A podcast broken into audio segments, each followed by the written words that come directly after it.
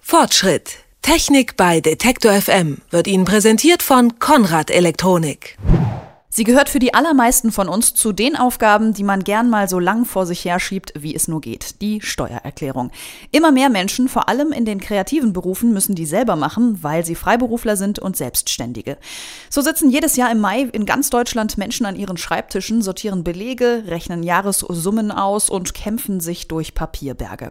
Nun kann man das Ganze an einen Steuerberater geben, aber eigentlich ist es dank einiger technischer Helferlein gar nicht mehr so schwer, die Steuererklärung selber zu machen. Mittlerweile geht das sogar mit Smartphone und Tablet und darüber wollen wir heute im Fortschritt sprechen. Mit meinem Kollegen Markus Engert. Hallo Markus. Hallo, guten Tag.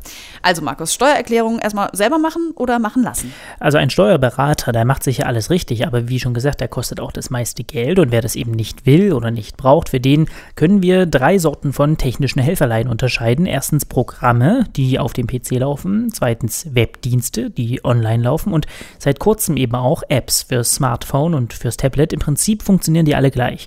Ähm, so Schritt für Schritt werde ich dadurch die ganzen einzelnen Bereiche geführt, muss in manchen Fenstern äh, meine Daten eingeben, meine Summe eintragen und ähm, man hat also nicht so ein großes, unübersichtliches, amtliches Formular vor sich liegen, sondern mehr so eine Art Schritt-für-Schritt-Anleitung. Und da tippe ich dann also eins nach dem anderen einfach ein. Genau. Was dich betrifft, äh, tippst du ein, was dich nicht betrifft, lässt du frei. Und wenn sich deine Angaben irgendwo mal widersprechen oder irgendwo so rein logisch nicht aufgehen, dann erhält man da meistens auch direkt einen Hinweis. Natürlich stehen dann da noch lauter unverständliche Begriffe aus der Steuerwelt rum, aber anders als beim Papierformular zeigt mir so ein Programm eben auch Erklärtexte, Hilfefelder an und dann steht immer auch am Rand schon, worum es jetzt genau geht und wo ich auch vielleicht ein bisschen was sparen kann. Und wer genau sollte jetzt was benutzen?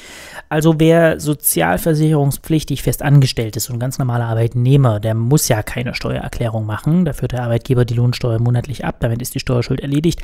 Er darf aber, wenn er halt jetzt Verhältnisse hat, wo das sich lohnt, und natürlich so Freiberufler, Selbstständige, Kleingewerbe, alle die müssen ihre Steuererklärung machen. Und da ist es eigentlich so, dass die Programme auf dem Rechner den größten Funktionsumfang bieten. Das sagt zumindest Dorothee Wiegand vom Computermagazin CT. Grundsätzlich kann man sagen, je einfacher der Fall, desto eher ist ein Webdienst geeignet.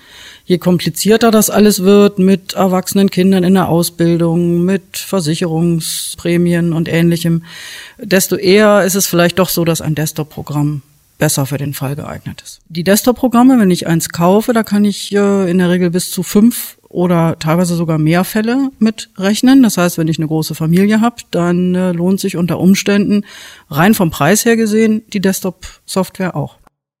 Das sagt Dorothee Wiegand vom Computermagazin CT. Ähm, Markus, aber wie gut sind denn jetzt äh, hier diese Apps für Smartphone und Tablet? Also unterm Strich würde ich hier sagen, wer die Steuererklärung recht schnell vom Tisch haben will und jetzt nicht so wahnsinnig komplizierte Verhältnisse hat, für den ist das was. Ähm, die Vorteile, die so ein Smartphone und so ein Tablet hat, die greifen eben auch hier. Es bedienen sich intuitive, die Menüführung ist schon gelernt und alles ist es grafisch meistens ganz überschaubar. Ähm, aber sobald es ein bisschen kleinteilig und frickelig wird, weil man zum Beispiel sehr verschiedene Einkommensarten hat oder viele Abzüge, äh, da macht das dann schnell schon keinen Spaß mehr.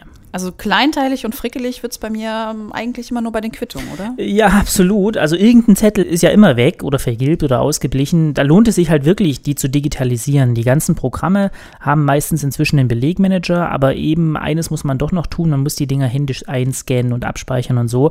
Und an der Stelle spielen die Apps für Smartphone und Tablet eben doch ziemlich deutlich einen Vorteil aus, weil so ein Smartphone oder so ein Tablet ist ja immer auch eine Kamera und immer auch ein Speichergerät.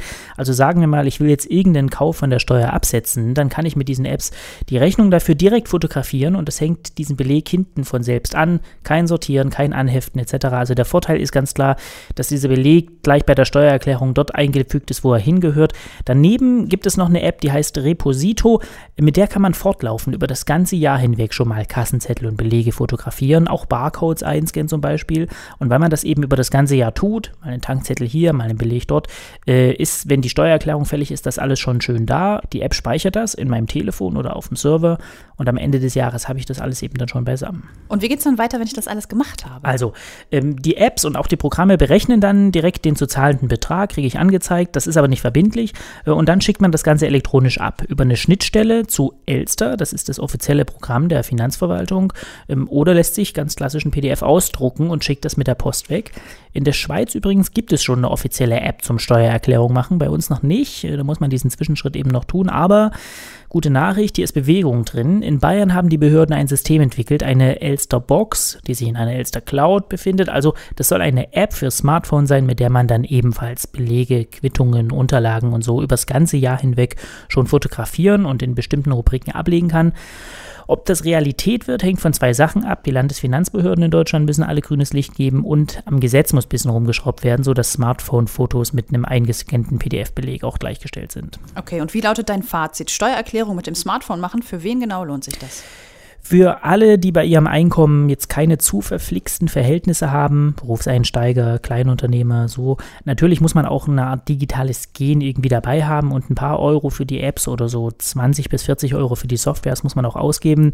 Wer gar nichts ausgeben will dafür, diese Elster-Formulare, die gibt es auch für den eigenen Computer. Ähm, die ganzen schönen Steuerspartipps und Tricks sind dann hier aber natürlich nicht dabei. Heute in einem Monat ist der Stichtag für alle, die eine Steuererklärung abgeben wollen oder müssen. Bis dahin hätten die Finanzämter ganz gern die Steuererklärung. Programme, Apps und Smartphones können dabei helfen. Wie, das hat mein Kollege Markus Enger zusammengetragen. Danke dafür. Dankeschön auch. Fortschritt. Technik bei Detektor FM wird Ihnen präsentiert von Konrad Elektronik.